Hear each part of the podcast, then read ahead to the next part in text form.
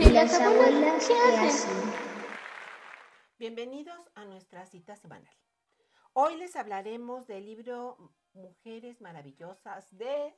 Guadalupe Loaesa, ¿Qué sabemos de ella? que es una un periodista que trabajó en el Uno más Uno, en varios. Nacida en nada, eh, 1946. Con razón, había unas fotos de ella. y dije, ¿Qué le pasó?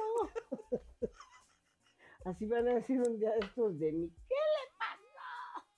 ¿No te, ¿No te ha pasado que ves los videos, bueno, y luego yo veo los reels y este y pasan a los artistas que eran jóvenes cuando nosotros éramos jóvenes? Sí, sí. Y ya entonces, ¿pero qué les pasó? Y volteo a verme en el espejo. Ya sé Ya qué sé les qué pasó. les pasó. Pero sí se me gustaba.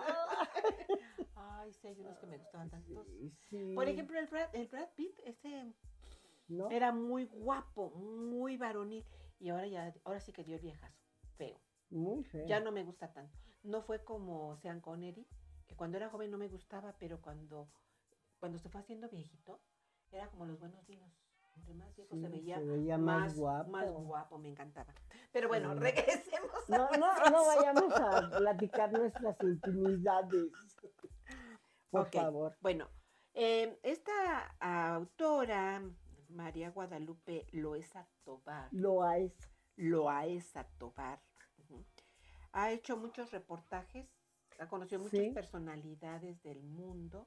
Y del mundo político y bueno, también. yo ay, em, creo que, fíjate que en una ocasión leí, no recuerdo, un ensayo tal vez era, en el que decía que por qué las mujeres de antes no escribían, ¿no?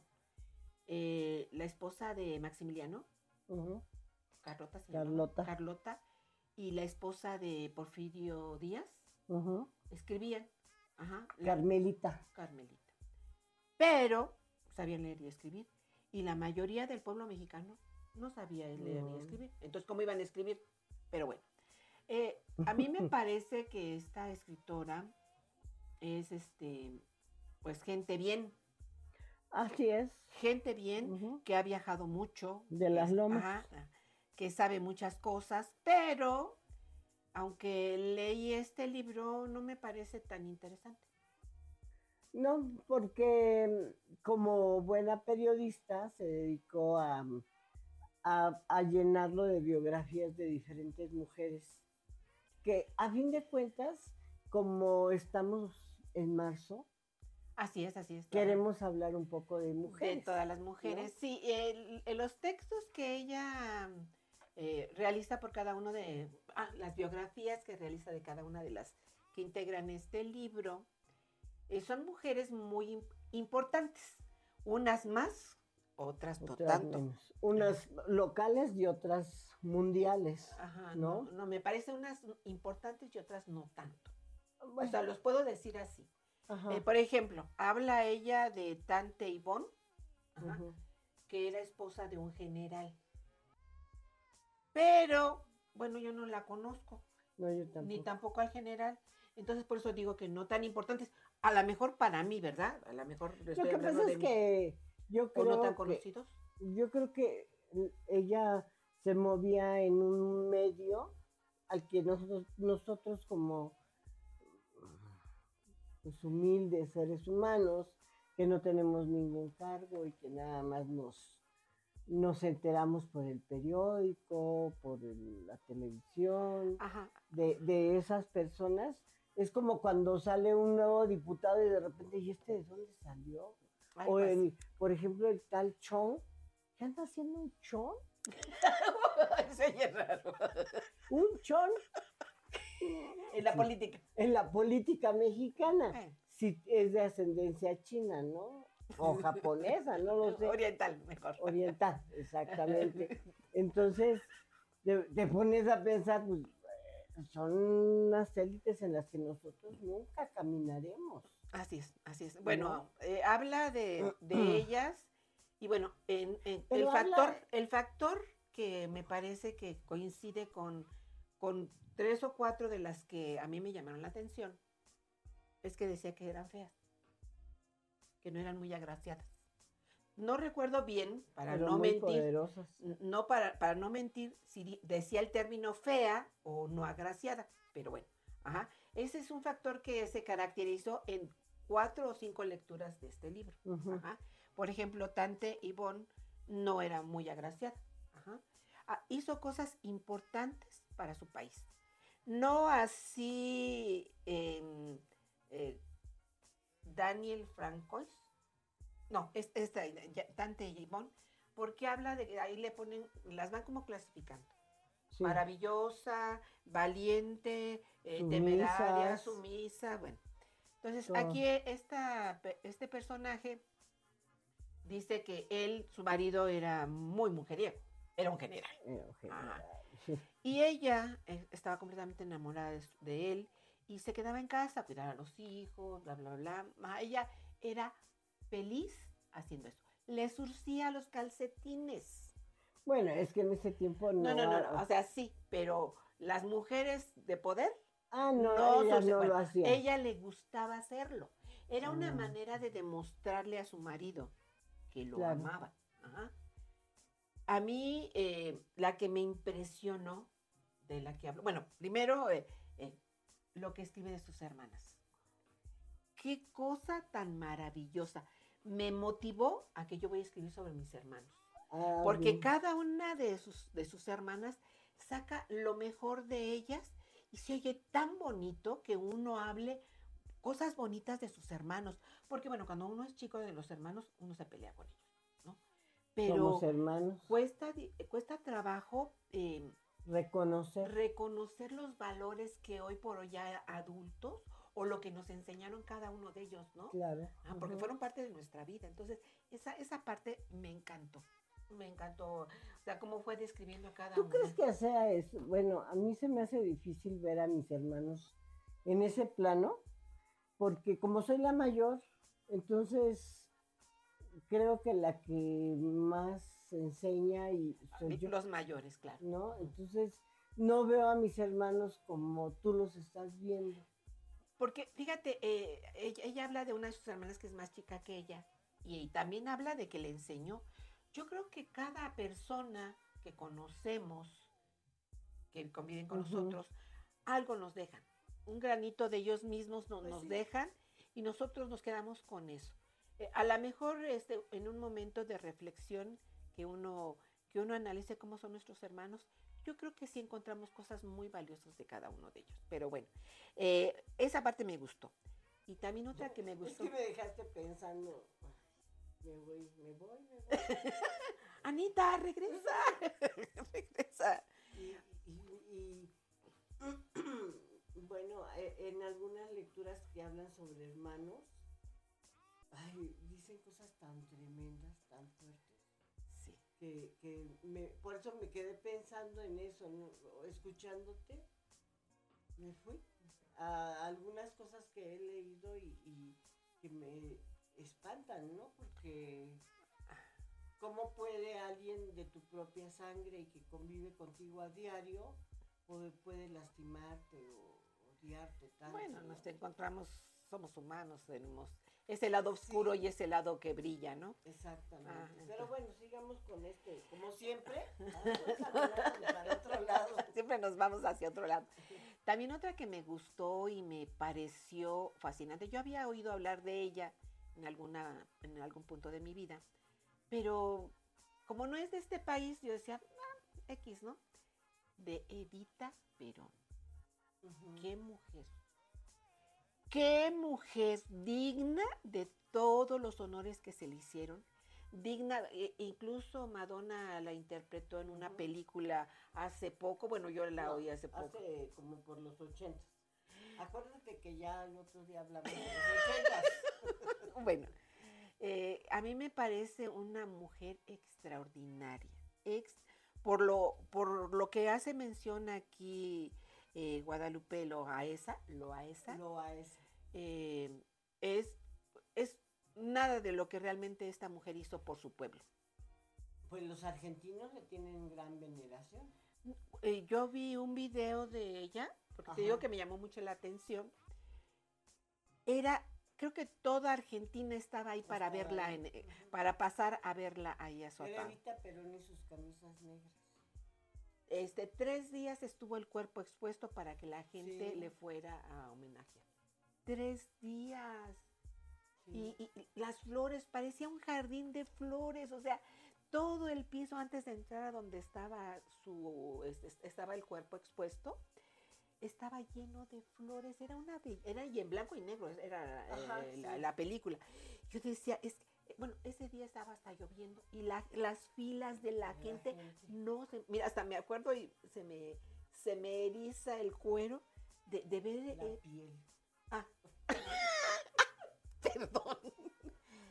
Eh, O sea, esa, esa mujer me impactó. Creo que se quedó corta eh, aquí al hablar de ella. al hablar.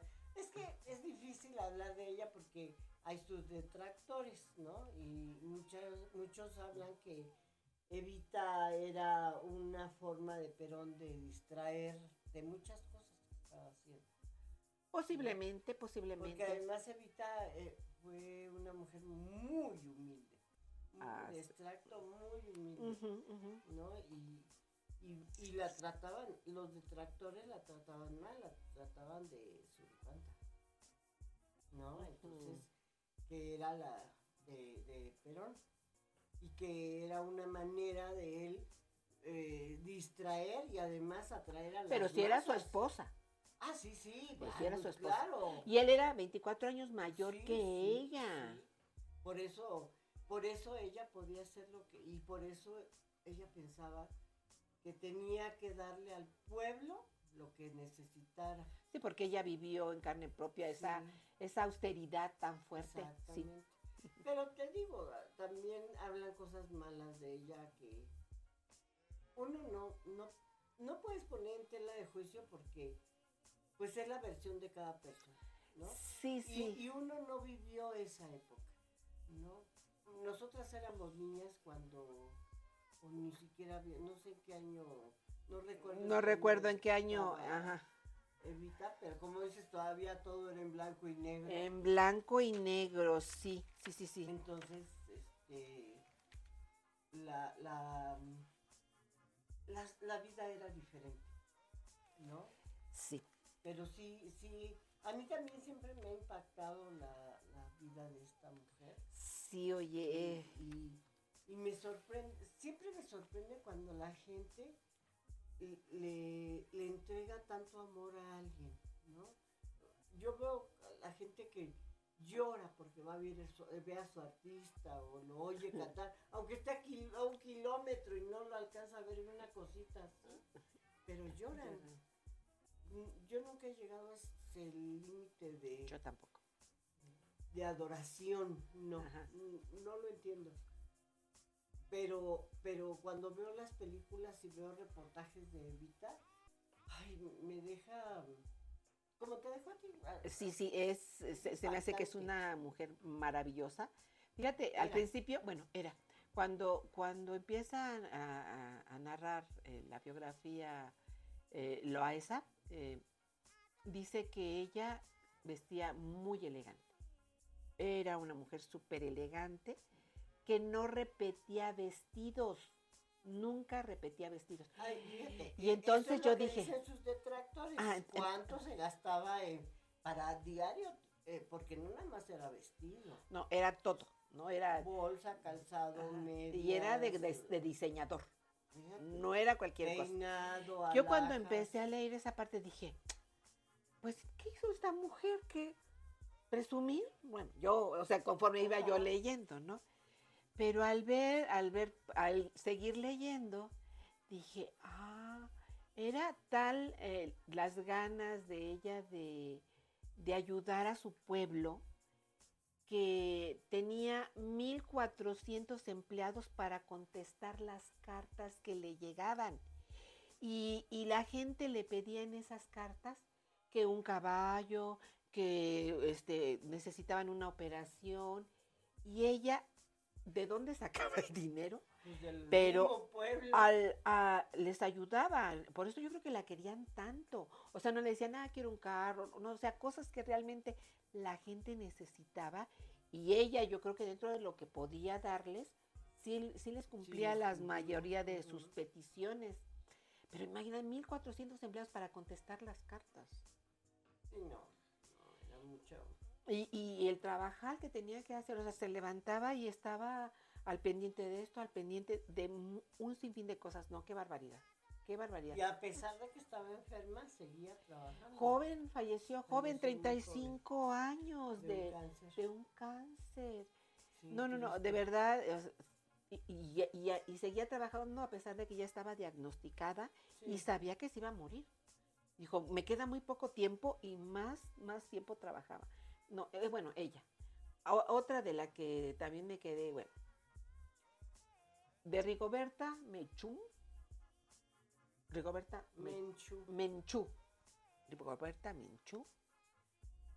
Nada más dijo que era, que había sido criada o sirvienta.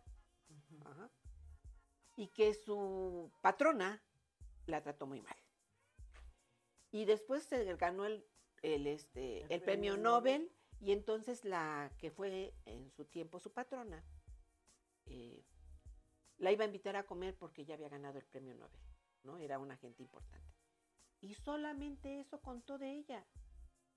Mucha gente no sabe, bueno, a lo mejor han, han oído de ella, pero ¿por qué es una persona importante esta, eh, esta mujer eh, guatemalteca? ¿Qué es lo que hizo para ser tan importante? Eso no lo dijo. Sin en cambio de, sin en cambio de esta Jacqueline Kennedy, es Terminó Jacque- siendo nazis, ¿no? Jacqueline Kennedy Onassis, Onassis. ajá, se aventó casi Sí. siete páginas. O sea, de una mujer realmente ni la leí. Realmente ni la leí. Empecé a leerla, pero em, de, de cuando yo me enteré, bueno, cuando yo fui consciente de la muerte de Kennedy, ajá, y siempre se hablaban cosas feas de esta mujer, que le gustaba lo mejor de lo mejor Claro, y que se casó con Onassis porque tenía mucha lana. ¿sí? Y le dedica más de siete páginas para su Para biografía. su biografía. Ya no la leí, la- Anita, te confieso, No, ¿no? no, pues es que- Y, de, y, de, y de esta guatemalteca, página y media. Ajá, Igual con el Elena Garro. Página y media nada ajá. más. Entonces, bueno, eh, creo que está, está, está muy bien el libro, ¿sí? Porque son biografías. Porque conoces mujeres que, bueno, por lo general, las mujeres no son tan vanagloriadas como, como los hombres, Exactamente. La idea, la idea aquí es que vean, que, que la gente sepa que Sí. hay muchísimas mujeres en, dentro de la historia del mundo que han hecho cosas para el bien de, De de la su país, de la humanidad, de, de su familia, de su gente, de su comunidad. Bueno, ajá. Y- sin pedir nada a cambio. ¿investigaste ¿Qué había hecho Rigoberta? Menchú? Sí, ella em, fue, eh, fue traída. No seas como Guadalupe Loaiza. Cuéntale. Fue traída de, de Guatemala, Guatemala. porque había este, una guerrilla en Guatemala. Su papá era em, comisionado de una organización y lo quemaron vivo a su papá. Entonces se trajeron a, a- mataron también a su mamá, la, la secuestraron y la mataron. Y, y ella tenía como 15 años, 14 años cuando la trajeron a Chiapas justamente. Y ahí un padre, un sacerdote, no recuerdo el nombre, la, la apoyó y la, que, leye- que aprendiera a leer, todo eso. Pero además fue como una activista que a todas, a, a la gente que venía huyendo políticamente, fue una activista que ayudaba a, a la gente que venía huyendo de la- políticamente, Ajá. ayudaba a, la- a la- a esta- a estas personas para que eh, estuvieran un tiempo aquí y se pudieran, pues, em, integrar al país, ¿no? Eh, eso fue lo que hizo y constantemente iba y venía a Guatemala. Nunca se olvidó de su gente. Eh, ella realmente no buscaba la fama cuando a ella No. le contó la historia a una escritora Y esta escritora publicó el libro que se llama Me llamo Rigoberta Menchú.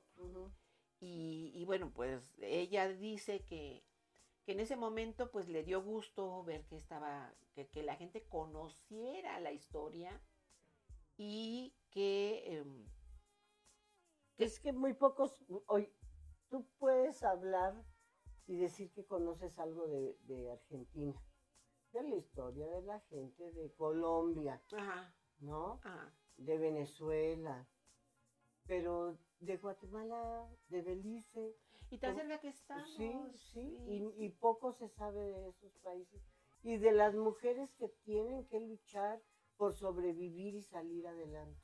Así ¿no? es, así es, sí, sí. Y, y más que nada, es, este libro habla de, de esas mujeres Así es. Que, que en su época tuvieron que nadar contra corriente. Te decía que de Elena Garro también hizo nada más página y media diciéndole que qué bonito escribía cuentos, que... pero Elena Garro es más que eso, Definitivamente. ¿no? Definitivamente. hizo mucho sí. más cosas y era una mujer que luchaba por porque las mujeres tuvieran un lugar en esta sociedad, no que algo algo que no me gusta de, de Guadalupe es que ella escribió un libro que se llama Las niñas bien, porque ella es una niña bien, Así es. ¿no? Estoy Entonces, tú, tú ahí lo, ahí lo comprobaste. Yo no quise decirte nada antes, pero eh, yo compré el libro y después me enteré de quién era Guadalupe. Y dije, "Ugh, ¿por qué compré su libro, no? Pero, pero bueno, me sirvió para conocer a otras mujeres, a otras mujeres que son aguerridas y que no han permitido que nadie pase sobre de ellas y que ha luchado mucho. No ha sido una lucha fácil, ¿no? Pero, pero pensar en Guadalupe como una mujer, a veces la he oído en entrevistas y digo, pero ¿por qué hablas de esa manera? Y luego también hay una, hay un, hay un, tec- una- un capítulo en el que dice de unas mujeres bien ajá, que hicieron una marcha. Ajá.